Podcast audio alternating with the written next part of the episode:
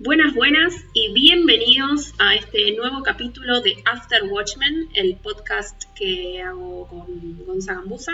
Mi nombre es Mariana Reca y por supuesto me acompaña mi coequiper, el caballero galardonado, ídolo, prócer Gonzalo Gambusa. Oli, creo que soy yo ese, ¿no?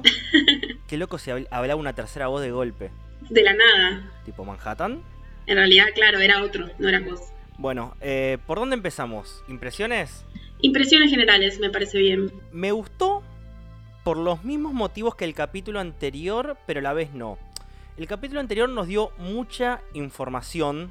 Sí. Y este capítulo nos dio para mí algunas respuestas y ciertos planteos y dudas bien puestos. Me parece que estuvo bien ordenado la forma en la que nos iban planteando las cosas. Tengo miedo de no llegar a tener una respuesta de todo cuando termine la serie, porque hay como demasiadas puntitas abiertas Capaz algunas no son necesario que las sepamos, capaz algunas ya las sabemos y es eso y nada más. Estoy hablando de, por ejemplo, el caso de eh, Osimandias con los fetitos. Tipo, para mí, esa es toda la información que vamos a tener al respecto, ya está. Sí, sí, igual eso abre una nueva incógnita. Osimandias no es el creador. Claro, pero a lo que hoy es, capaz es esa toda la información que vamos a tener de los hombres fetos. Quiero decir hombres fetos de a partir ahora. Eh, hombres ingenieros también podría ser. ¿Podríamos decir que Osimandias es provida? Pues muy temprano. No sé, porque en realidad los tira, los que le faltan los bracitos los descartan. Sí, no, no es muy provida. No, está bien. No, no. Eh, entonces, tipo, tomando ese ejemplo, para mí es toda la información que vamos a tener de los hombres fetos y nada más. No va a haber un de dónde salen los fetitos, eso del fondo del río. ¿Me entendés a lo que voy? Y a la vez me da curiosidad saber de dónde salen, pero no es una respuesta que vamos a tener. No, no, no es muy necesario tampoco. No, pero está bien, es una linda construcción de universo. A la vez me da curiosidad saber más y esa es toda la información que vamos a tener. Por eso digo, nos plantearon algunas puntas y a la vez nos dieron respuestas. A mí me da miedo que queden en la nada porque una cosa es que no sea necesario para el, para el desarrollo de la trama, para el desarrollo del personaje, y otra cosa es que quede en absoluta nada, porque si es un lugar, como él bien dice, las teorías que habíamos armado sobre que es una prisión y que él está encerrado ahí son ciertas, lo dice él explícitamente, me da un poco de miedo que no se termine de explicar ese contexto. O sea, ok, él se quiere escapar, bueno, pero esto de los fetos alguien lo puso, si él no es el creador, ¿quién es el creador? ¿De dónde salen estos clones? ¿Se pusieron a propósito o él los descubrió? Eh, son algunas preguntas que me surgieron con este capítulo y que me pasa un poco eso, que no sé si las van a resolver. No, creo que sí nos van a explicar quién lo puso ahí hace cuatro años, pero no nos van a explicar lo de los fetos. creo que ni siquiera la matanza que asumimos que fue el enojado quien los mató a todos. Tampoco, ya está, es eso que vimos ahí. Por un momento teoricé que era como una especie de respuesta a la carta que le envió. Fueron y le mataron a todos. No sé cuánta información vamos a tener del gatekeeper ese. Mm, no, del game. Gamekeeper. Eh, no sé cuánta información más nos van a dar sobre ciertos asuntos y cuánta no. Sí, sí, sí. A mí me gustaría porque de hecho de todas las aristas que se abrieron es la que más me interesa. Me gusta mucho, bueno, Osimandias. Osimandias es de mis personajes favoritos, siempre lo fue de Watchmen, eh, a pesar de sus cuestiones éticas. Em, me parece un personaje muy inteligente y me encanta que esté planificando cosas a largo plazo. Me encanta que, siempre parece, o sea, es súper delirante, pero tengo la impresión de que en determinado momento nos va a cerrar todo. Esperemos que sí. Bueno, creo que ya un poquito analizamos dentro de todo lo que pasó con Osimandias, como hacemos siempre. Como va por fuera, lo metemos en cualquier momento. Al parecer los experimentos les están funcionando. Sí. No sabemos para qué se puso el traje de, de Osimandias, porque acá está vestido normal. Y más desprolijo que de costumbre. Sí. O eso, esa impresión me dio a mí que no estaba tan bien peinado, de que estaba como un poco más em, desarreglado. Más cansado también, está como más fastidioso.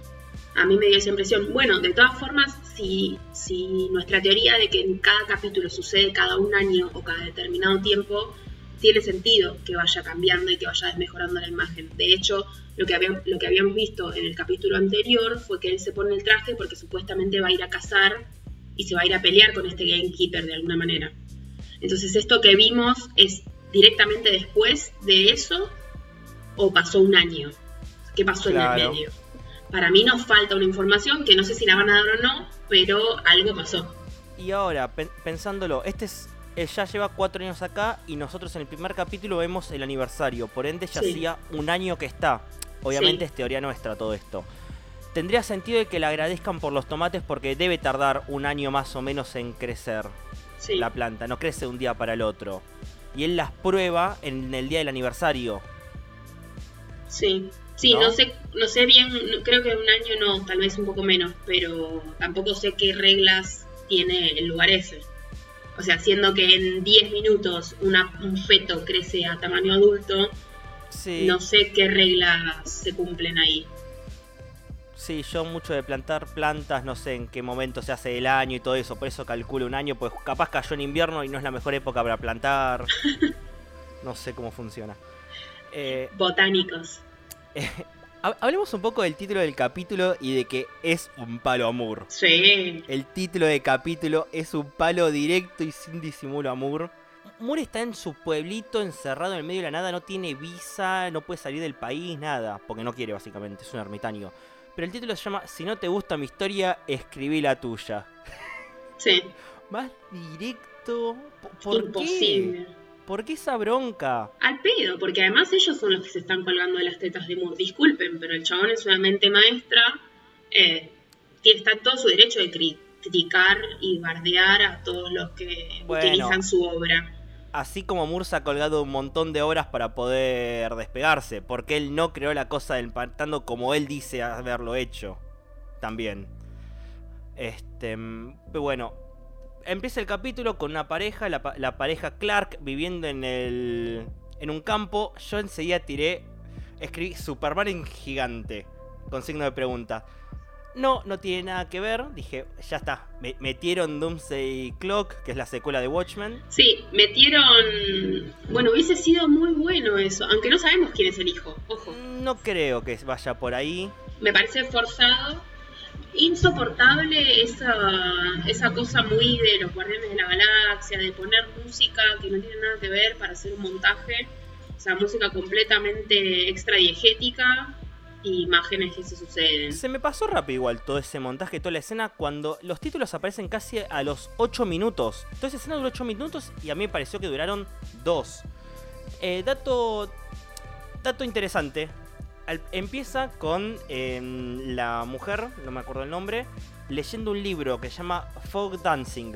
Lo googleé el nombre, suelo hacer esas cosas. Lo escribe Max Shea. Max Shea es el escritor de Black Fighter.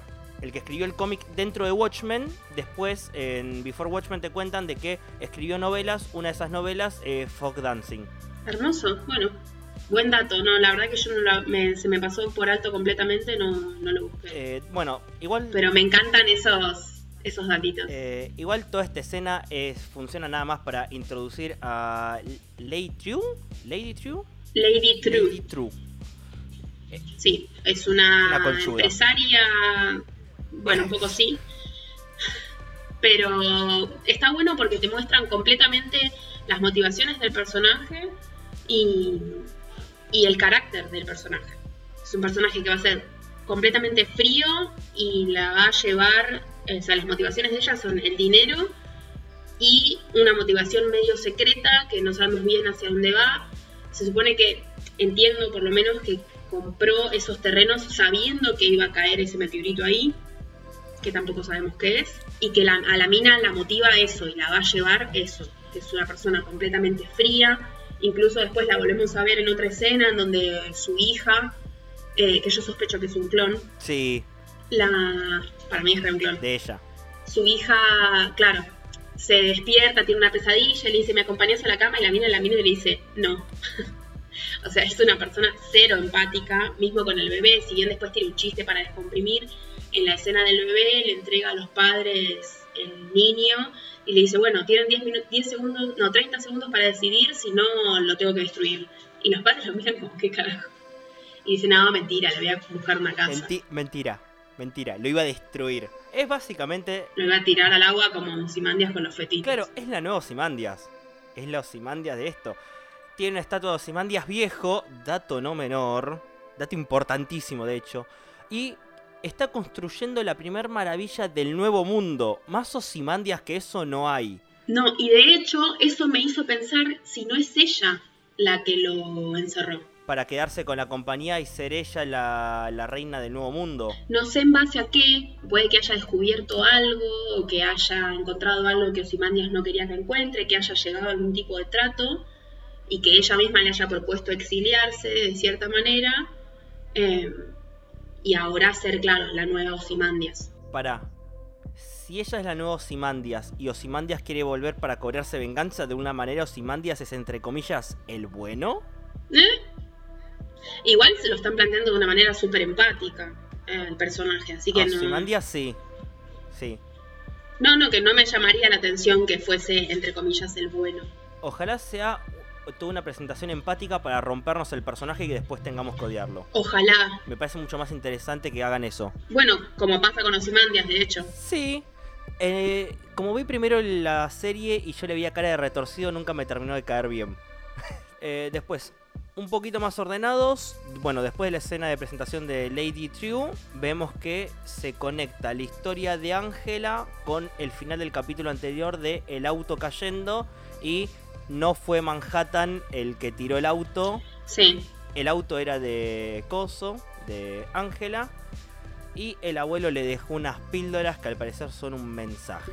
Sí, me pareció muy interesante cómo, cómo juegan con los tiempos.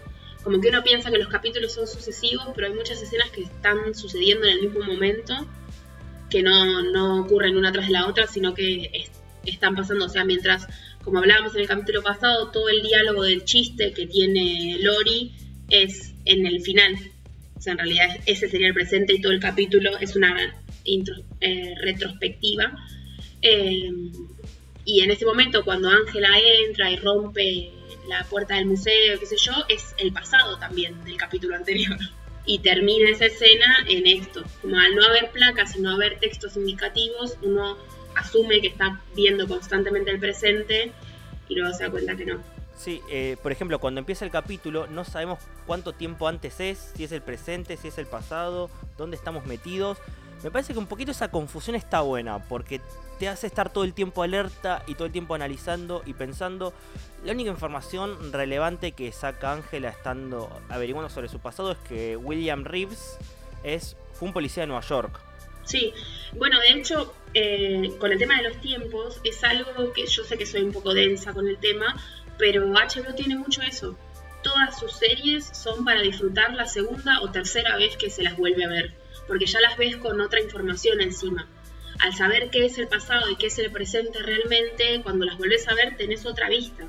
O sea, estás, vas a ver otras cosas que en esta primer pasada no las vimos y te van a empezar a cerrar ciertas en ciertos huecos que uno tiene la primera vez que lo ve porque te bombardean con información. Sí, lo único que tengo para agregar es que descarto mi teoría de que Williams es Hood Justice. No viene por ahí la cosa. Sí, De hecho, no vamos a, me parece que no vamos a volver a ver em, American Hero Story. De hecho, la misma serie te la tira abajo diciendo que es incorrecta.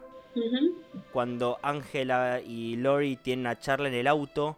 Charla que nos da más información sobre lo que veníamos debatiendo. Todo el mundo sabe que ella es hija del comediante. Es información que se hizo pública. sí, Y la única, las únicas personas que lo sabían eran eh, la Silk Spectre original, o sea, la madre, Lori y Manhattan. ¿En qué momento esa información se hace pública y cómo? sí, ni siquiera lo sabía el comediante. Mm, sí, me- sí. Lo sabe después, pero no al principio. Bueno, ah, no, obviamente. Lo sabe que eh, cuando Lori se conoce con Manhattan. Claro, Ahí te explican de que el comediante trató de abusar de Coso. Y después yo me puse al releer Watchmen y te cuentan que Silk Spectre original tiene una, tiene una affair, un amorío con el comediante. sí, Y le recriminan justo con ese hace tener un amorío, así que no, Lori, como veníamos debatiendo, no es producto de una violación, aunque sí el comediante intentó, y te lo cuentan, te lo recuerdan en la serie, intentó abusar de la madre. Sí, pero desde la serie misma tampoco, o sea, refutan un poco lo que hablábamos, van, no refutan, reafirman eh, lo que hablábamos de que no es producto de una violación, sino que es eso, que ella, el padre intentó abusar de la madre y ellos, ella se entera de eso de grande. O sea, Claro. que está bueno que lo planteen porque evitan la romantización de, de la toxicidad de esa relación, de cierta manera. Igual nos volvimos a adelantar porque hay por lo menos dos escenas anteriores. Una es la de Looking Glass enterándose de que el jefe Jude era un racista. Sí. Y mucho no le sorprende. No. Como, bueno, Bueno, sí, es un blanco en Oklahoma. Pero eso lo dice antes de enterarse, antes de entender a qué se refería Ángela. Dice, bueno, es un blanco en Oklahoma y dice, ah, no es del Ku Klux Klan. Ok. Pero tampoco le sorprende tanto, es como, bueno, hay que investigar esto y hay que investigarlo. Eh, Sí, y además se entiende que la motivación de, de Aman- Amanda, no, ay, Ángela. siempre le cambio el nombre. También sorprende que la motivación sea eh, esconderlo, esconderlo de, de Lori, nada más. Como que no es que les molesta tanto que sea eh, parte del Ku Klux- Ku Klux Klan o que incluso que sea parte de la séptima caballería, sino que es como no quieren que ella se entere. Si no confían en Lori, básicamente. Sí. FBI. Después lo, lo vemos un poco a Looking Glass obsesionado con la lluvia de calamares de otra dimensión. Te lo siguen recordando, algo que pasó en el primer capítulo, pero que se sigue recordando. No sé qué tanta importancia va a tener, pero si te lo siguen recordando es por algo, no es para que lo pasemos por alto. Y después, Algo tiene que ver porque si viste mm, las escenas del capítulo siguiente, hay una imagen en la que parece, por lo menos por el montaje, por cómo está armado, que parece que él se encuentra con aliens. eh, sí, Que no sabemos sí. si va a ser del par del capítulo siguiente o más adelante, pero algo hay. Igual o recono- sea que para mí la van a falopear por ese lado. reconozcamos que nosotros le agarramos a todas las lecturas con el montaje. Dijimos que iba a aparecer Sí. Nightol, no apareció. Dijimos que ella iba a tirar eh, la capa del Ku Klan y no, lo que termina tirando es la silla de ruedas de la silla de ruedas. Bueno, pero eso es por los montajes tendenciosos del producto. O sea, si me tiras un plano atrás del otro, obviamente voy a relacionar eso. Sí, obvio. Lo hacen a propósito. Sí, obvio. A lo que voy es que si fuera un, necro- un prode, eh, le estaríamos cerrando a todo. Y después viene la escena que le, le escribí como Alien Dude. Sí, ¿qué onda? Ah, yo puse Silver Surfer arre. Después, después lo cambié a Luftman porque me gustó más el nombre que le tira Red. Sí. ¿Qué carajo fue eso? No sabemos si es un vigilante y nada más, o es alguien que fue mandado por quién. Porque está en el momento equivocado, en el lugar equivocado. O sea, le acaba de ver a Ángela descartar algo que no se sabe qué es, ok, porque es un bolso, pero siendo una policía está descartando algo y eso ya es turbio. Así que no sé, no sé si lo habrá mandado Lady True. No creo, porque en general eh, tanto ella como Lori son personajes mucho más directos. Pero sabemos que alguien sabe lo que hizo. Sí, además Lady True tranquilamente puede mandar un dron microscópico del tamaño de una abeja y ya está. Sí. No creo que no tenga esa tecnología, no tiene que andar mandar, mandando un tipo que se llena de lubricante y se arrastra por las alcantarillas. Muy raro, muy raro eso. Frases que nunca pensé que iba a decir en mi vida, pero acá estoy. Sí, yo pensé que se iba a prender fuego. No sé por qué me dio esa impresión. Sí, sí, yo también pensé que iba a ir por ese lado, pero no. Pero no. ¿Lubricante? Luke Man o Luke Dude. Oh, Loop Dude, me Sí. gusta. Me gusta mucho el leitmotiv de Lady True. Me gusta mucho sonoramente las dos escenas, en las que, dos o tres escenas en las que está ella. Me parece increíble. Bueno, me gusta mucho el personaje, cómo se desarrolla, la cadencia que tiene al momento de decir las cosas, lo práctica que es. Me volví a fijar y la escena de los tres minutos son, postas son tres minutos. Ah, esos detalles. Me encanta, me encanta que sean reales. Acá estoy viendo mis anotaciones y creo que repasamos casi todo. Nos queda solamente un poco que ya lo hablamos. O primero, estoy ya un poquito cansado de los cruces de Lori y Ángela. Sí, La no. escena que tiene el auto que está diciendo, claro, te estás escondiendo el dolor y- y- de, con la máscara. Y todo ese diálogo, eh, no, no sé, ya está. Sup- superen el, el tener que estar chocando todo el tiempo. Me parece reforzado además y honestamente si bien Ángela era un personaje que al principio llevaba toda la acción hacia adelante y, se había convertido en un personaje súper dinámico, en estos últimos dos capítulos no entiendo cuál es la motivación de ella. O sea, parece como una niña caprichosa. Quiere al abuelo pero a la vez no. Quiere saber pero a la vez no. Se está manejando de manera súper irracional. Me da la impresión de que puede ser que sea una crítica hacia parte de la policía, que es como, bueno, tienen estas máscaras, son tan OP que no les importa nada, pero a la vez me da para pensar que, no, que los guionistas son cualquier banana y que el personaje hace cualquiera según le convenga la trama. No, de nuevo, no entiendo cuáles son sus motivaciones. Me parece que ella en un punto está atravesando una crisis, de la nada le aparece un abuelo en silla de ruedas que mató al jefe. Me parece que también tiene que ver un poco con eso, la tiene descolocada la situación completamente. Me molestó un poquito ver el choque con Lori otra vez cuando me parece que ya está, ya podríamos superar esa etapa. Y la otra crítica que tengo yo para hacerle, además de esa, es cuando hace el discurso en voz alta frente al holograma del abuelo, diciendo, déjame una puta vez. Eso eh, entiendo de que tienen que hacerlo en voz alta y que en un cómic podría funcionar como narrativa en off o algo más introspectivo y que acá capaz hubiera quedado medio raro que lo haga de esa manera. Pero me sonó choto, la verdad, el discurso de esa manera. Hablarle a un holograma. ¿Sabes por qué además? Porque después cuando tiene el encontronazo con Lady, con Lady True, se lo dice. Se lo dice en... En coreano. Eh, no, en otro idioma, en vietnamita. Eh, entonces, ¿por qué lo haces decir dos veces? Es súper reiterativo, me da esas novelas de Suar que repiten todo en voz alta porque el espectador es el espectador promedio es la señora que está lavando los platos, entonces no está mirando realmente. Me da esa impresión de que es una serie súper banal. Es que sí, yo creo que el primer discurso se lo podrían haber guardado y haber usado el segundo porque es el choque en otro idioma con la mina donde me pareció un poco más interesante que el choque que estaba con, que están sucediendo con Lori, que me parece que ahora con la llegada de Lady True, espero que se corte el choque con Lori y se unan de alguna manera. Claro. Tampoco termino de entender a Lori. ¿Qué está investigando? ¿Qué es lo que realmente le interesa? ¿Cuál es su motivación? Eh, técnicamente su motivación es liberar a Night Owl. Lo suponemos porque tampoco se volvió a referenciar eso fue un comentario al pasar el primer capítulo.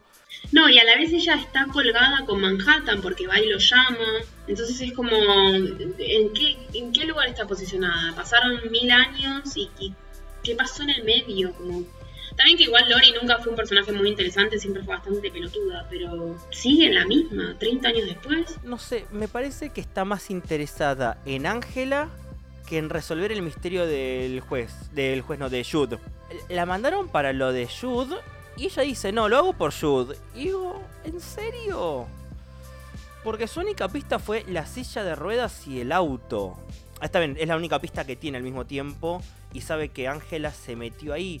Pero el toque parece que quiere amigarse al mismo tiempo. Si bien esa es una escena de choque, hay como un intento de eh, simpatizar no termino de entender hacia dónde va. Si es una investigación, es como bastante alternativa a un método de análisis tradicional. No sé. Además, a Lori nos las plantean como una mina recontra eficiente. Lo primero que hace es armar un operativo para capturar a un vigilante. Y acá la siento más papando moscas y tirando puntas a ver de dónde caza algo que realmente haciendo un laburo. Sí, además es tan grosa, tan grosa, pero como decimos no puede resolver nada. Y de repente alguien la llama súper misterioso mostrándole que hay una prueba de no sé qué justo. O sea, no es que hay un proceso deductivo de ella o un proceso de investigación. Es como, o alguien justo la llamó de un laboratorio X. Es que siento que no tiene ganas de investigar lo de Jude. A mí me da la impresión de que los personajes están mal desarrollados. Yo no sé si son malas actrices o están mal dirigidos, me inclino más por la segunda. El personaje de Ángela no me genera absolutamente nada. Es durísima la mina. Comparto en parte lo que decís de Ángela en este capítulo. Hasta el capítulo anterior no tenía esa impresión, pero este capítulo sí, sentí que coincido. La escena del discurso choto, tengo notado yo, que es la del árbol genealógico se podría haber resolvido, eh, resuelto con miradas tranquilamente y no ese discurso en voz alta que para mí no, no es necesario.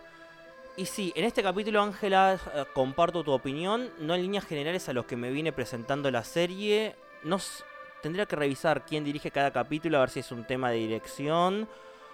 Mm, pero me parece que en este capítulo eh, las cosas que le criticamos no son representativas de la serie que estuvimos viendo. No, pero sí me da la impresión, a ver, son todos los capítulos están siendo dirigidos eh, por personajes, personas distintas, no sé si los cuatro por cuatro personas distintas, me parece que los dos primeros repitieron, ahora no me acuerdo, eh, pero sí es cierto que en general se dividen los equipos de dirección, no es que es siempre el mismo director, y eso me da la impresión de que hace que pierda ciertos, ciertas aristas de los personajes, ciertas partes de sus personalidades que no se terminan de definir.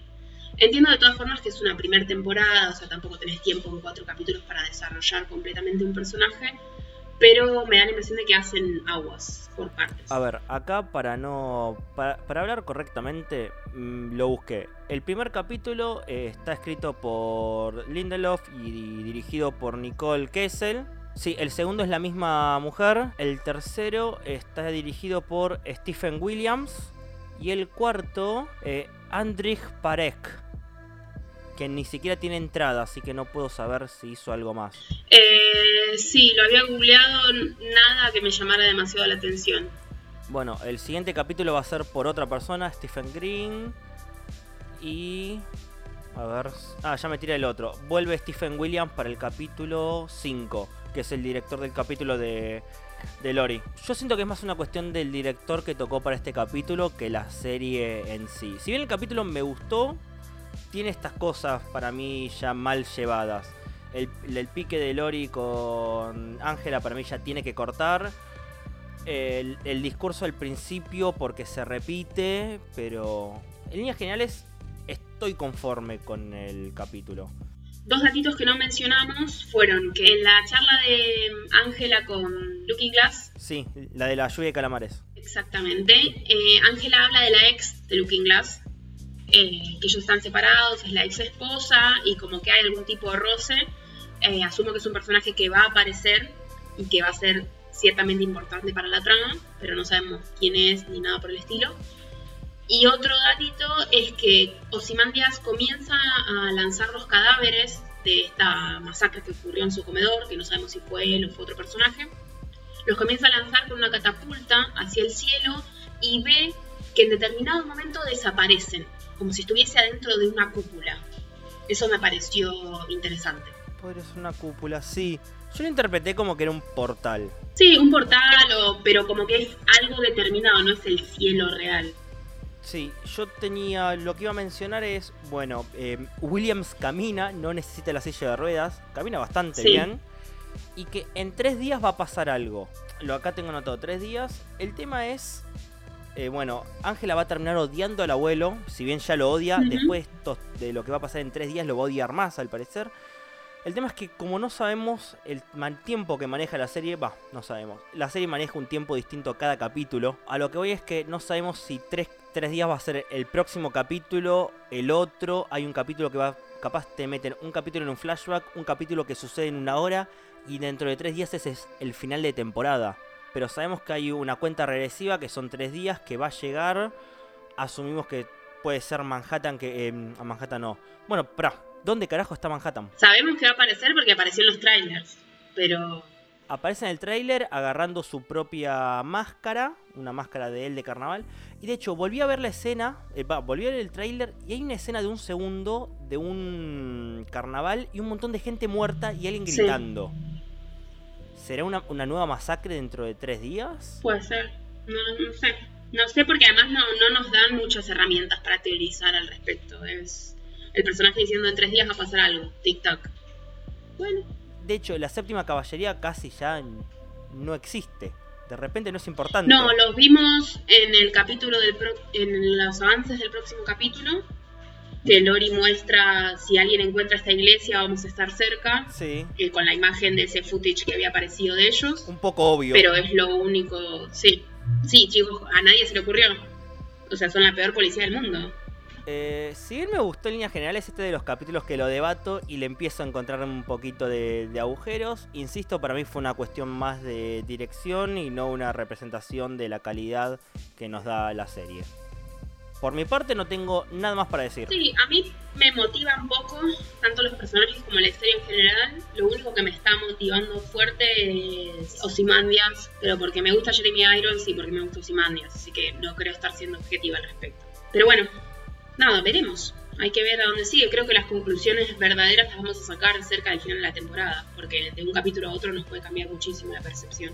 Sí, a ver, vamos ya casi mitad de temporada son justo nueve capítulos, no tenemos el número par, pero bueno, cuatro.